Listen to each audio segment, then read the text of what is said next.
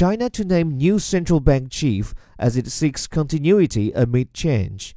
Yi Gang, an American educated economist, is set to succeed Zhou Xiaochuan, the central bank's governor for more than 15 years. Two people familiar with the decision said, The choice of Mr. Yi, a protege and deputy of Mr. Zhou, almost guarantees continuity in Chinese policy.